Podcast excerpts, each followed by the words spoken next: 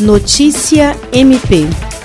Representando o Ministério Público do Estado do Acre, o promotor de justiça Luiz Henrique Rolim, da Unidade Ministerial de Sena Madureira, participou da solenidade de sanção da Lei número 690-2021, que instituiu a comenda ao mérito Padre Paulino Baldassari, uma homenagem ao saudoso Frei, que dedicou sua vida a servir a população, sobretudo os mais humildes, falecido no dia 8 de abril de 2016. O prefeito Mazinho Serafim é o autor do projeto que sancionou a lei.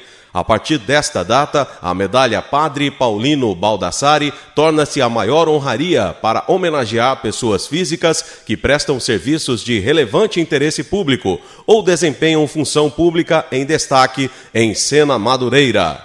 Representando a Igreja Católica, o Frei Luiz falou sobre essa menção honrosa ao Padre Paulino abre aspas, é uma homenagem muito importante que se faz a essa figura respeitada, não somente no meio religioso, mas também para toda a sociedade de Sena Madureira. William Crespo, para a Agência de Notícias do Ministério Público do Estado do Acre.